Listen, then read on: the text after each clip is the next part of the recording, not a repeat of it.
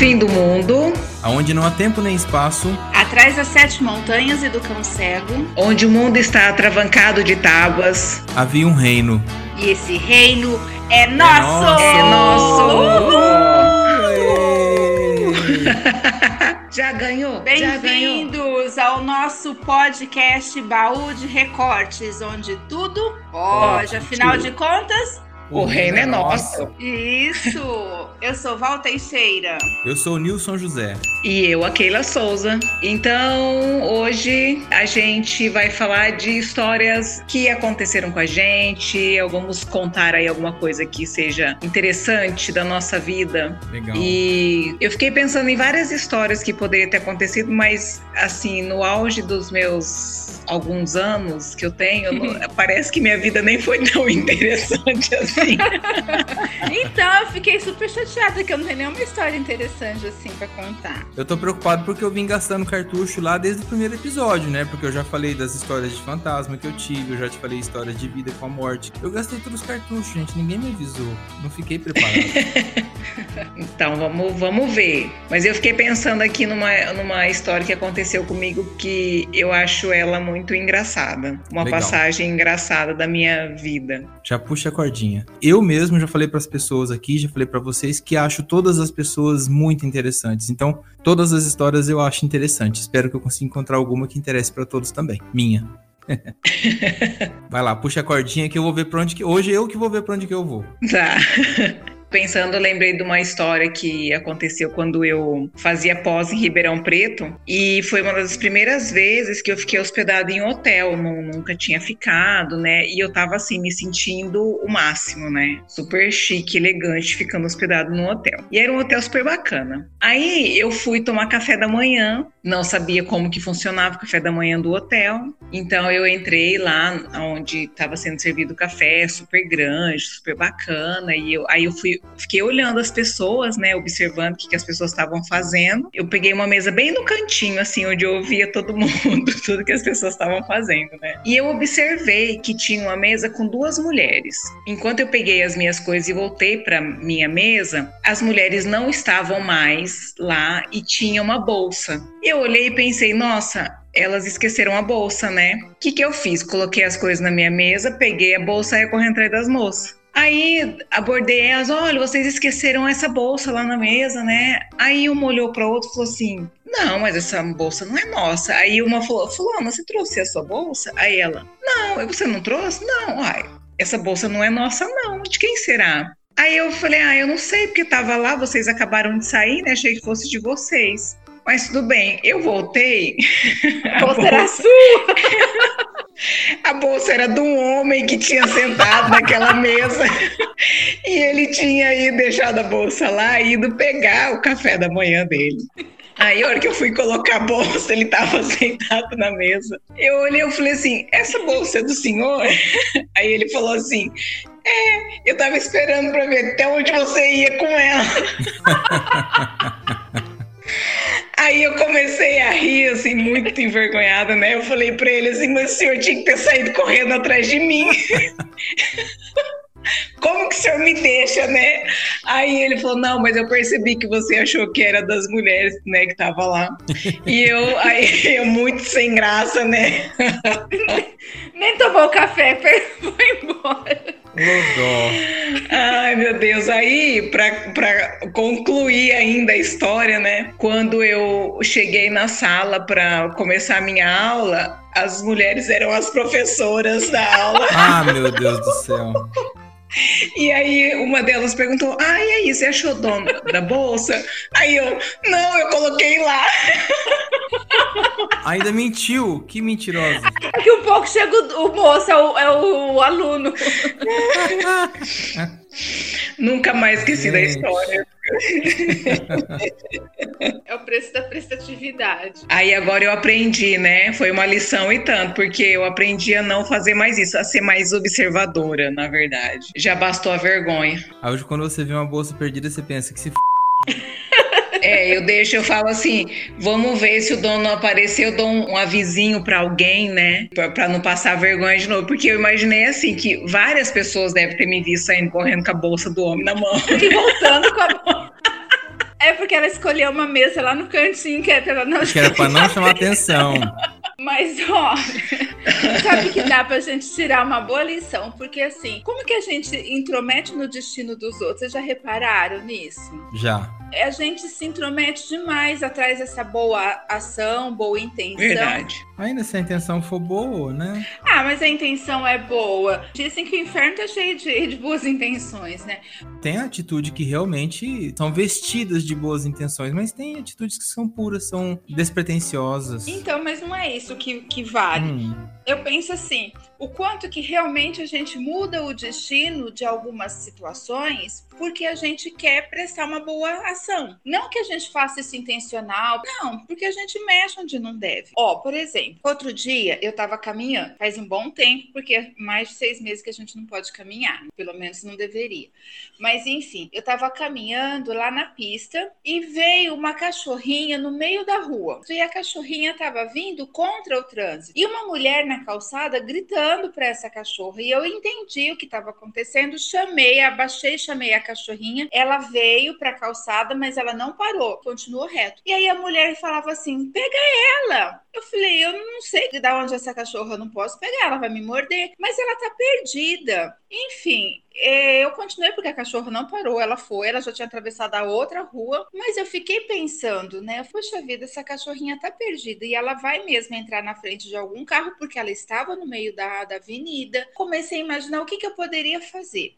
Se eu pego essa cachorra, eu ponho um anúncio em algum lugar, mas aí eu levo ela para casa, eu deixo ela até é, enquanto não achar, ela fica onde, depois se ninguém aparecer, bom, acabou, fui embora, beleza. Aí era um domingo, né? E era um dia que os meninos não estavam em casa, eu estava sozinha de tarde. Falei, ah, eu acho que eu vou descer lá na pista de novo, vou dar mais uma caminhada hoje. Eu passei em frente a uma casa que há um tempo atrás estava fechada.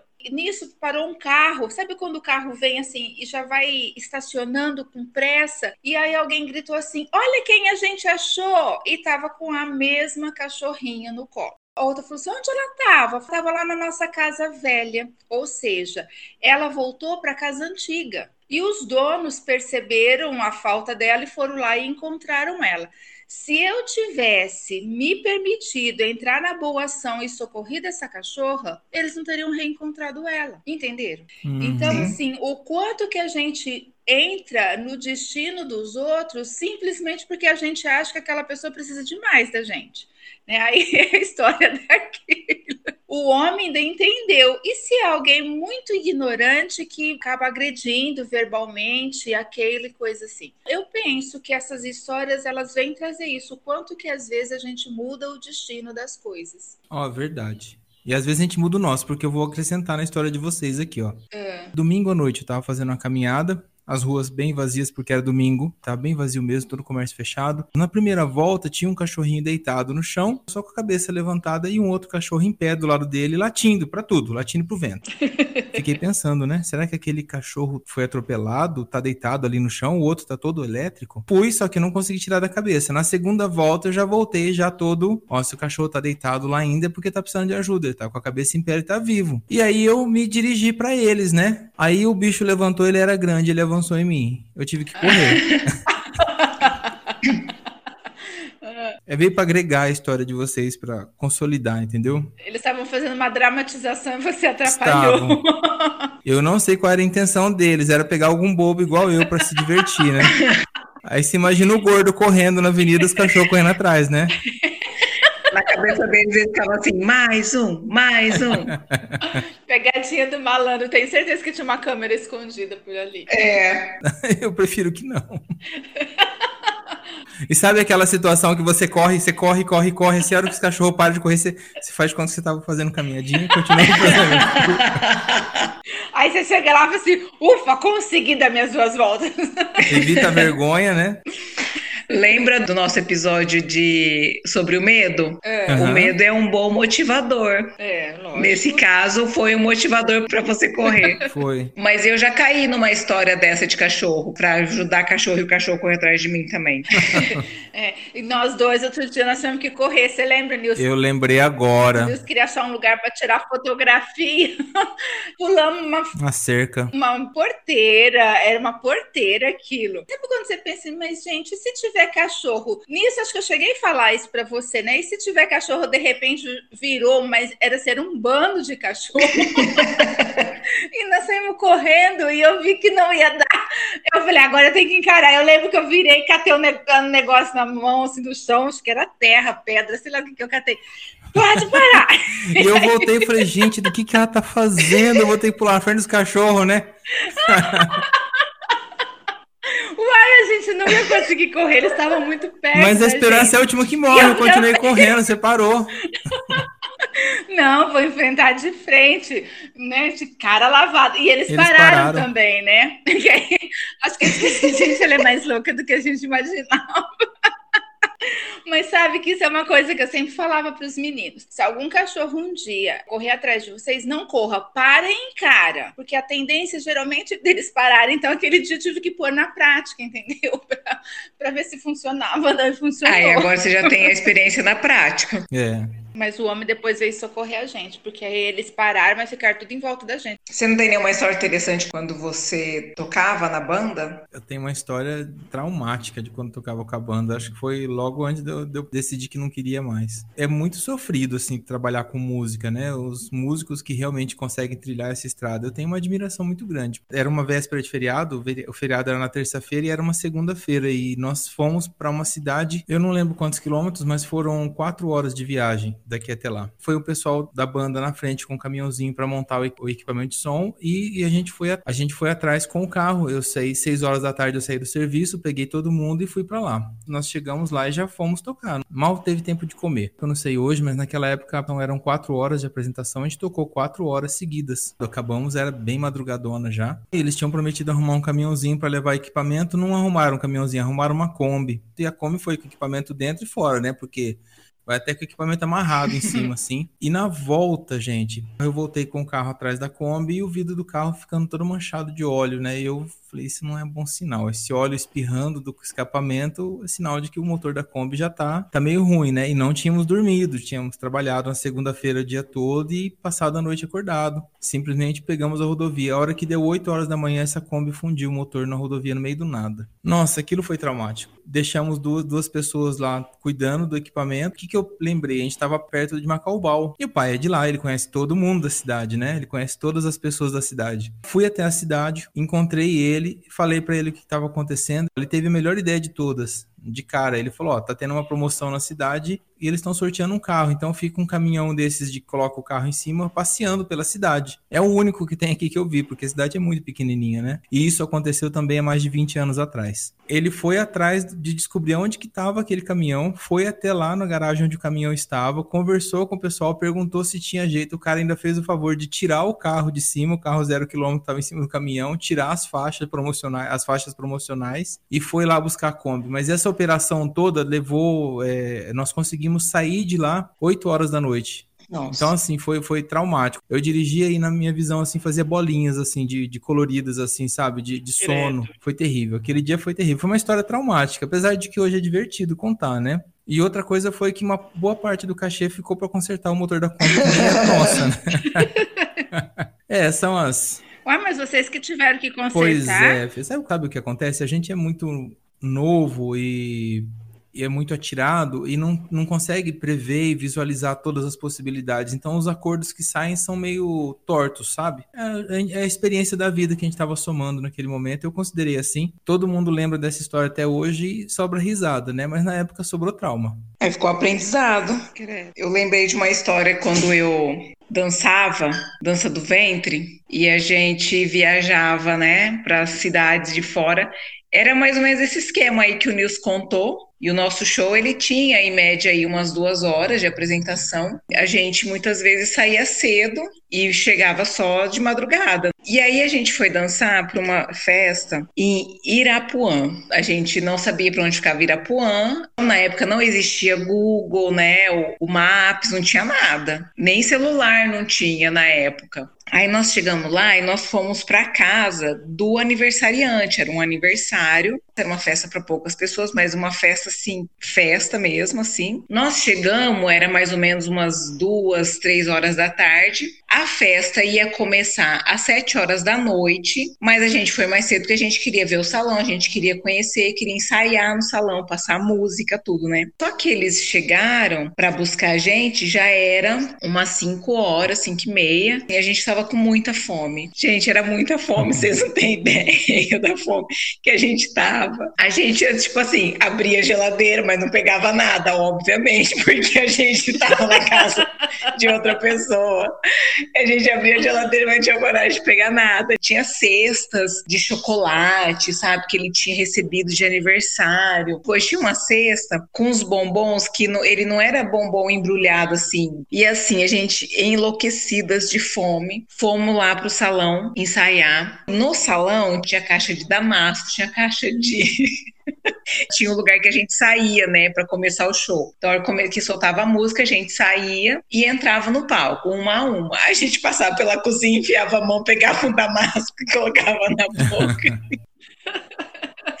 e ia comendo. Bom, voltamos para casa do moço. A gente acabou de se arrumar. E aí, essa cesta de bombom, ela tava muito linda, gente, vocês não fazem ideia. E a gente olhava e pensava assim: nossa, o que, será que são esses bombons, né?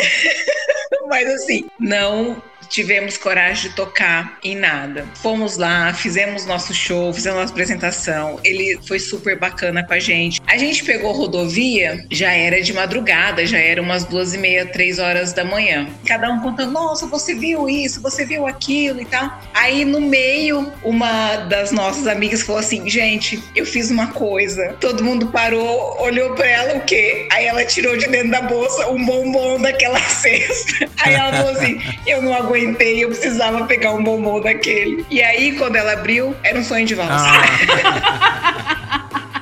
Todo mundo enlouquecido no bombom e era um sonho de valsa embrulhado num papel diferente. As aparências se enganam. lá, lá, lá, lá, lá.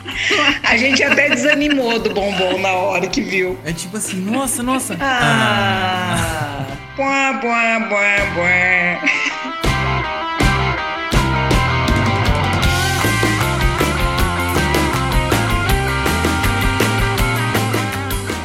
Mas sabe, você falou agora de, de dançar, eu lembrei de uma coisa que uma vez eu fui para São Paulo para passar uma semana lá fazendo um curso, mas assim, a minha mestra, ela morava fora do Brasil, ia passar uma semana lá em São Paulo e eu tirei férias para ir passar essa semana atrás dela. E aí um amigo meu lá de São Paulo me ofereceu hospedagem, e claro que eu aceitei. Mas, na intuição feminina, sabe quando você percebe que alguma coisa tá meio fora do esquema? Aí eu falei com uma outra amiga minha, falei assim, você não conhece alguém lá de São Paulo? Tem, tem a fulana, que ela é super amiga minha. Passou o meu contato para ela, dela para mim, a menina, ok, ofereceu a casa. Enfim, fui para São Paulo, cheguei lá, já, a gente já ia para um barzinho, então fui encontrar uma amiga com mala e tudo. E esse amigo meu que oferecia a, a hospedagem era meia-noite mais ou menos, ele falou assim para mim, então, sabe o que que acontece? Eu tô meio sem graça de te falar, mas é que eu tô namorando e a minha namorada não gostou da história de você ficar lá em casa. Ah, mas nem eu gostaria dessa história. Eu falei, agora? Ele falou assim: ah, então, eu não sei. Oh. Eu falei, meia-noite, o que, que eu faço agora? Meia-noite,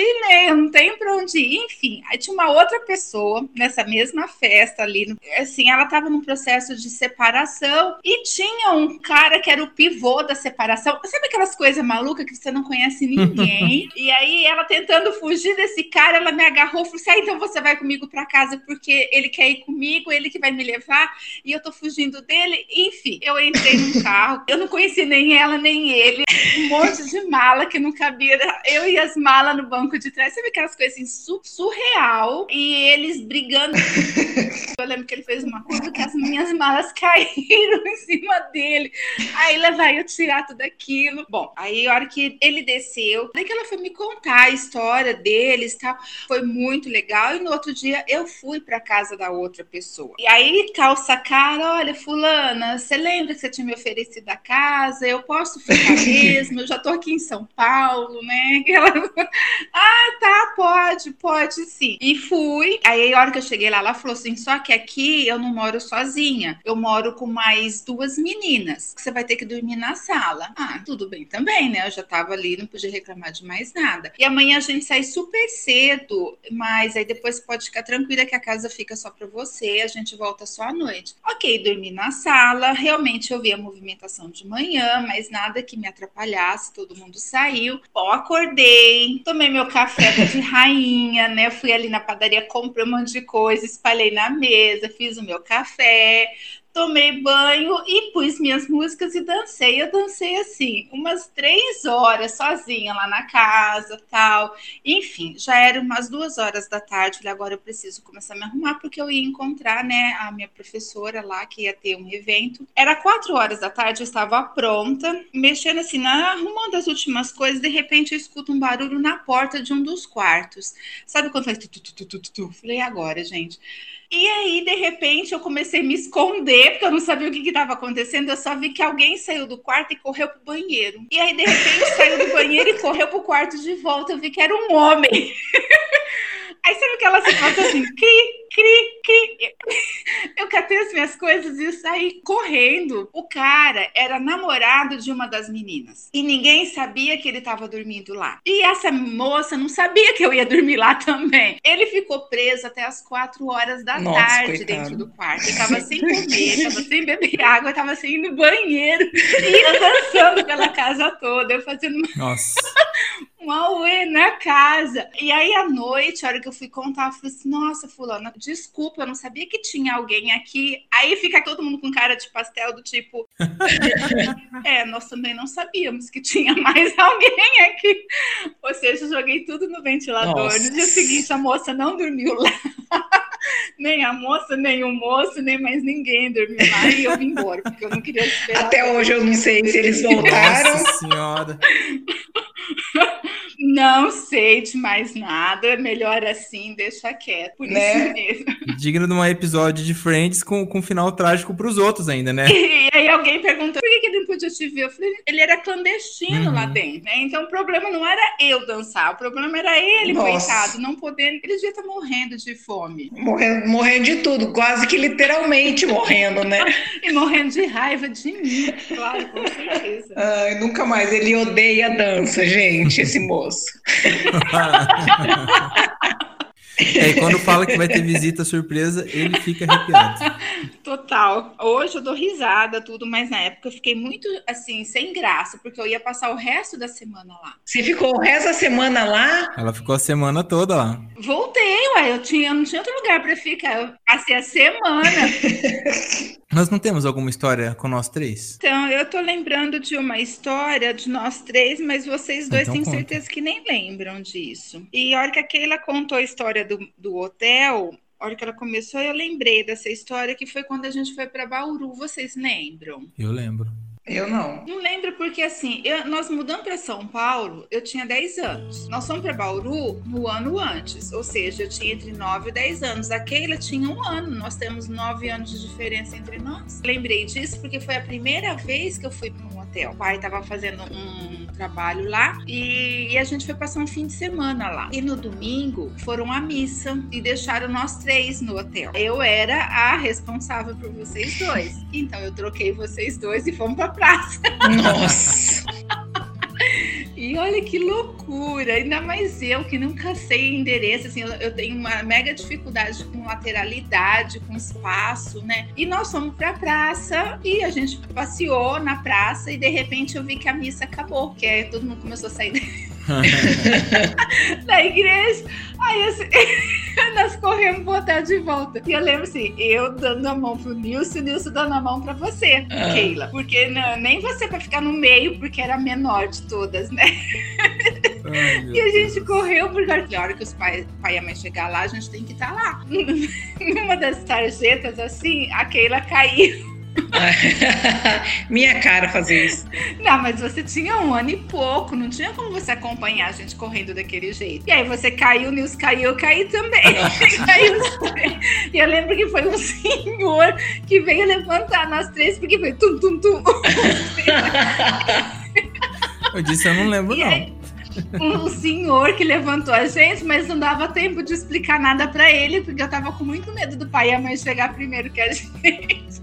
E realmente nós chegamos primeiro que eles. E sabe que assim, eu fico lembrando, eu lembro da gente subindo elevador, eu lembro da gente fazendo tudo, parece que é tudo tão surreal, assim, como que aquela idade eu tomei iniciativa de fazer aquilo. Então, uma história nossa que envolve nós três. E é engraçado assim, que você não deve nem ter curtido o passeio, né? Então, não me lembro de nada. E sabe que assim, eu não lembro de ter planejado nada. E eu arrumei vocês, vocês estavam agasalhados, eu lembro da roupa de vocês. Eu lembro de quando você se perdeu lá em São Paulo. Tudo eu, né, gente? Pois é. Mas você lembra disso quando você se perdeu? Em São Paulo? É. Não, eu me perdi? Sim, gente era um conjunto de prédios com 14 prédios, né? Aham. E nós fomos pro bloco 11. E você tava no playground, de repente a mãe olhou para você, você já não tava mais. E aí a gente procurou, procurou, procurou e nada. Foi um num elevador e o outro no outro elevador para ficar subindo e descendo para ficar procurando você. E lá embaixo aquele furdunço todo, a mãe já tava descabelada. E aí vinha vindo de lá do final da rua, a mãe viu as suas pernas. E era um casal trazendo você. Você já tinha dado volta, você já tinha subido, você já estava lá na rua Santa Cruz e eles encontraram você e foram andando, foram caminhando para ver cadê o pai e a mãe dessa criança. e aí eles, a hora que a mãe viu, coitada, ela quase morreu de susto aquele dia, mas você já tinha ido bem para longe. Eu sempre fui atleta, gente. Sempre fui atleta. É, e fazia todo mundo ficar atleta também, né? Porque todo mundo correndo atrás de você. E aí, acho que as histórias interessantes da minha vida. Eu acho que sim. Tinha que ser chamar histórias interessantes da Keila. Então vai, então conta mais. Então, história da faculdade, o que que tem? Ai, tem uma história interessante da época da faculdade. Quando eu comecei a fazer faculdade, a gente tinha aula no primeiro ano de anatomia no laboratório de anatomia da Faculdade de Medicina da FAMERP, às duas horas da tarde. Então, eu e uma amiga, nós fomos um pouco mais cedo, porque a gente não sabia como que ia ser, que era muito grande, tudo. E aí a gente procurando, nós abrimos uma porta assim, tinha aquele monte de cadáver, né? Na verdade, não eram muitos cadáveres, tinha mesas com cadáveres, mas tinha mesas com pedaços humanos, né? Então tinha mesa com perna, tinha mesa com cabeça, que era o normal do laboratório deles. A gente fechou a porta, nós olhamos uma pra cara da outra assim, muito assustada, porque não tinha mais ninguém ali. Vamos abrir aquela outra porta e ver o que, que tem lá dentro se a gente pode esperar ali. Aí a gente foi abrindo a porta bem de levinho assim, era mais uma sala com vários cadáveres, só que tinha uma moça dissecando um. E aí a moça tava abaixada assim, olhando no que ela tava fazendo, né? E aí a hora que, ela, que a gente abriu a porta, ela ergueu a cabeça com aquelas pinças na mão, olhou pra gente e falou assim: "Vocês querem alguma coisa?" Aí a gente, não, fechamos a porta. Foi uma cena assim muito para mim que ficou icônica na minha cabeça, aquela mulher erguendo a cabeça bem macabro, né? Tipo, ah, vocês querem alguma coisa?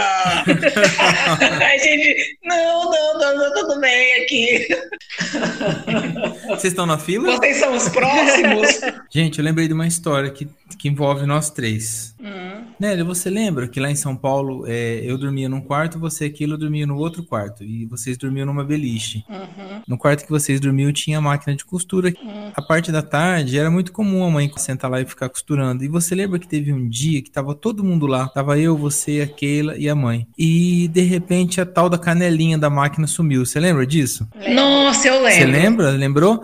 A tal da canelinha da máquina sumiu. E procura, e procura. E por fim das contas, nós tiramos até os colchões, os lençóis, os travesseiros da beliche para tentar encontrar. Chegou uma hora que todo mundo desistiu. E ela colocou o colchão de volta, estendeu o lençol de volta. E a tal da canelinha estava em cima do lençol estendido. Eu não quero falar a palavra que a mãe falou, mas a mãe fala que até hoje ela, aquilo aconteceu por Eu causa lembro. daquela palavra feia que ela disso. falou, né? Aham, lembrei, é, realmente, Nilson. E não, não faz sentido ser por causa daquilo, né? Senão, é, senão não teria nem devolvido a canelinha, né? É, mas sim, talvez tenha sido uma brincadeira de alguém mesmo, não encarnado, talvez, né? Algum espírito zombeteiro. É, É, mas ela falou, ela falou aquela palavra que todo mundo tem tanto medo de falar, né? É, é, isso mesmo. Do coisa ruim, do você sabe quem. aquele que não se pode falar. Mas a história foi muito, foi muito interessante, foi muito intrigante, porque eu lembro de ter visto a canelinha a hora que, depois que esticou o lençol, a tal da, da canelinha estava lá em cima, eu lembro de ver ela em cima do lençol. Era a canelinha da pisadeira? referências, referências. É, pisadeira faz parte do nosso episódio de histórias sobrenaturais sobrenatural, né? Isso. É. Mas essas histórias, elas permeiam, assim, a nossa vida, mesmo que seja longe da gente. Vocês lembram um acidente que teve, que ficou super famoso, que os cinco jovens no carro, que o carro capotou, todos morreram e que aí, a hora que foi sair de casa, acho que a mãe colocou uma caixa ah, de ovos, lembro. né? Uma cartela de ovos no porta-malas, porque não cabia mais nada no carro, tão lotado que tava. E aí os pais falaram assim: vai com Deus e alguém falou só se Deus for no porta-malas, porque dentro do carro não cabe mais. Eu lembro dessa história. É, e aí eles capotaram o carro, todos morreram e os ovos estavam intactos, nenhum quebrou. A gente nunca vai saber se é exatamente isso que aconteceu, mas tem, tem alguma história que envolve também os monas assassinas, não tem? Do acidente deles. É, então essas histórias passam, a gente nunca vai saber se é fruto da nossa imaginação, se é fruto da nossa interpretação se é assim mesmo que aconteceu. É. Voltando lá no sobrenatural, né? Que a realidade é o acontecimento, mas a nossa percepção. É, né? que, que é aquele episódio que eu contei, que não foi pro outro episódio, né? Mas aquela história que eu contei da, da carona que eu dei, que eu não sei se aquelas duas pessoas existiram de verdade. Eu cortei essa história. É, então. É uma história que eu dei carona para duas pessoas e que eu não sei quem são. Não sentaram no banco da frente, sentaram os dois no banco de trás. Eu não vi eles descerem do carro e eu vi que eu parei no lugar que eles queriam e eu não sei deles. Não faço ideia se aquilo foi verdade ou se não foi. Vai saber. Hum. Ah, eu lembrei de uma história interessante que eu tava junto com a Keila. Hum. Ah. Keila, você lembra uma vez que estávamos. Sempre eu. Ah, sempre você, tá em todas. Nós ficávamos muita, com muita gente em casa, né? Nós tínhamos o hábito de ter muito, um grupo de amigos muito grande grande no final de semana, principalmente em casa, né? E a gente adorava Sim. mexer com, com coisas esotéricas, né? Achávamos o máximo. Uhum. E você lembra que uma vez ficou um grupo na sala conversando e a gente tinha decidido que a gente ia fazer a experiência que a gente ouviu falar que dava certo, que era a experiência de levantar a pessoa com um dedo. Lembro. Por que, que eu acho interessante eu contar essa história? Porque eu era uma das pessoas que estava lá levantando a outra pessoa com um dedo. Eu acho interessante contar essa história porque as pessoas que estavam assistindo não acreditam. Elas não acreditam no que, que aconteceu, mas eu senti o que eu senti na minha mão. Eram quatro pessoas, é, uma, era uma pessoa sentada, cada pessoa colocava um dedo embaixo do joelho, de cada lado do joelho, e assim, nas axilas, no subaco, é, cada um colocava atrás, assim, cada um colocava um dedo embaixo de um braço, né? Nós levantaríamos essa pessoa com um dedo. Só que assim, a gente tava música tocando, a gente tava num clima de brincadeira, era um sábado à noite, os pais não estavam em casa, tava rolando uma festinha, coisa leve, mas era uma festa, era uma reunião de amigos. E o pessoal lá na sala, papagaio papagaiando e papapá, papapá, e nós cinco ali, naquela cadeira, na outra sala, tentando levantar. E tentou uma vez, aí desmunhecou tudo assim, era, era a Glaucia que estava sentada. Ela desmunhecou tudo assim, não, não conseguiu. Vai de novo assim, aí desmunhecava um lado. Aí da terceira vez, já tinha trocado, tinha um que tinha desistido, foi embora e veio o outro. Aí a gente se concentrou, falou: olha, gente, é, é uma questão de energia que a gente ouviu falar isso, aquilo, aquele outro não tinha informação, nem internet não tinha, viu, gente? Era uma brincadeira mesmo de, de pessoas que não tinham internet para se divertir. A verdade é essa e nós levantamos ela quase 2 metros de altura, porque imagina só, eu tenho 1,75. Quando eu estico a minha mão, eu consigo alcançar 2 metros e 10. E eu, eu levantei o dedo até o máximo que meu braço alcançava. Mentira! E eu não senti, verdade, e eu não senti nada. Eu não senti peso, eu não senti, era, meu dedo estava como se eu tivesse aqui agora. Nesse momento eu tô levantando a minha mão aqui, ó, e colocando ela no alto. Mas todas as outras pessoas que levantaram também, eu também, também. testemunharam essa mesma questão? Val, e outra coisa, a moça que estava estava sentada, que a gente levantou, ela não saiu da posição. Ela não mudou de posição. Nós levantamos ela nessa altura e quando ela estava lá, ela narrando para mim na época, pra gente na época, ela falou que a hora que ela abriu o olho, ela viu o teto mais perto dela. E que aí ela se assustou. A hora que ela se assustou, ela olhou, ela olhou para baixo e viu todo mundo lá de cima, aí ela desmunhecou. A gente teve que segurar ela assim no ar, porque aí ela desmunhecou tudo, caiu todo desbilinguido lá de cima, a gente teve que segurar ela. Que louco. Isso aconteceu, isso aconteceu e eu, eu era uma das pessoas que estava segurando ela. Incrível Incrível, incrível. Foi incrível, assim. Eu lembro a sensação no meu dedo era de que eu estava levantando a mão sem nada. Eu, é interessante. É interessante, mas eu precisaria ver. que hora que foi que ela começou, que ela se distraiu e olhou? Porque o pessoal que tava na outra sala falou: olha, olha, olha, olha lá, olha lá. E aí ela, ela abriu o olho. Aconteceu lá em casa. Aliás, lá na casa da mãe. Eu, hein? Eu lembro assim que eu sonhei em 2014 é, com a ida do João Pedro para os Estados Unidos, lembra? Mas na época Eu lembro, nem, eu lembro. nem tinha ideia de que o João Pedro iria para os Estados Unidos e eu sonhei com o dia que ele ia, né? 10 de agosto Sim. de 2017, né? Eu sonhei com até o, o passaporte dele, na época era um ticket de caixa, assim, que a moça me deu, e, e tinha o nome João, mas que estava escrito em inglês, então era John, só que assim, no sonho era uma alusão ao nosso avô, João Carlos. Mas eu só fui me tocar desse sonho depois que o João Pedro foi. Porque aí que fez sentido, porque até então tentei entender o que, que era aquilo, fizemos numerologia com aqueles números, porque tinha a data certinha, né? Uhum. E eu via um, a mãe entrando assim no aeroporto com um saco de carne na mão. Depois que a gente foi se tocar, que era a ida dele, né? A carne da minha carne que estava embarcando mesmo para os Estados Unidos. Ele foi, ficou lá um ano, foi bem legal esse sonho também, esses sonhos premonitórios. É, eu lembro dele. E eu tenho sonhos com pacientes, né? Eu sonho muito com, com quando alguma cliente assim tá em apuro, coisa assim, é muito comum eu sonhar com elas. Muito bem. bom. É isso aí, gente. Lesma? É assim que a gente encerra. Provavelmente é, daria muitas, muitos episódios de histórias legais, porque temos muito- muitos anos de histórias É. vividas. Mas a gente encerra de hoje por aqui. Yes. É, gente, espero que vocês tenham gostado Sim. de compartilhar, no, da- do nosso compartilhamento de histórias. Se você tiver uma história bacana, conta pra gente também. Verdade. Vamos dar os recadinhos. Hoje eu vou ser bem rápido com os recadinhos. Recadinhos do coração. Ah! Então, pessoal, nós estamos no YouTube, nós estamos no Spotify, no Google Podcast, nós estamos também no Instagram. É só seguir Baú de Recortes ou então procurar pesquisar o Baú de Recortes que você nos encontra. Você tem vontade de deixar recadinhos? Nós esperamos que sim. Pode falar qualquer coisa. A gente tá aqui para ouvir ou para ler e para conversar com você. Beleza, gente? Curte Beleza? lá. Recebe notificação quando tiver episódio novo e acompanha a gente. Ouve a gente. Isso. Até a próxima, Até, gente. beijo, Um grande beijo a tchau. todos. Tchau, tchau. Beijo, tchau.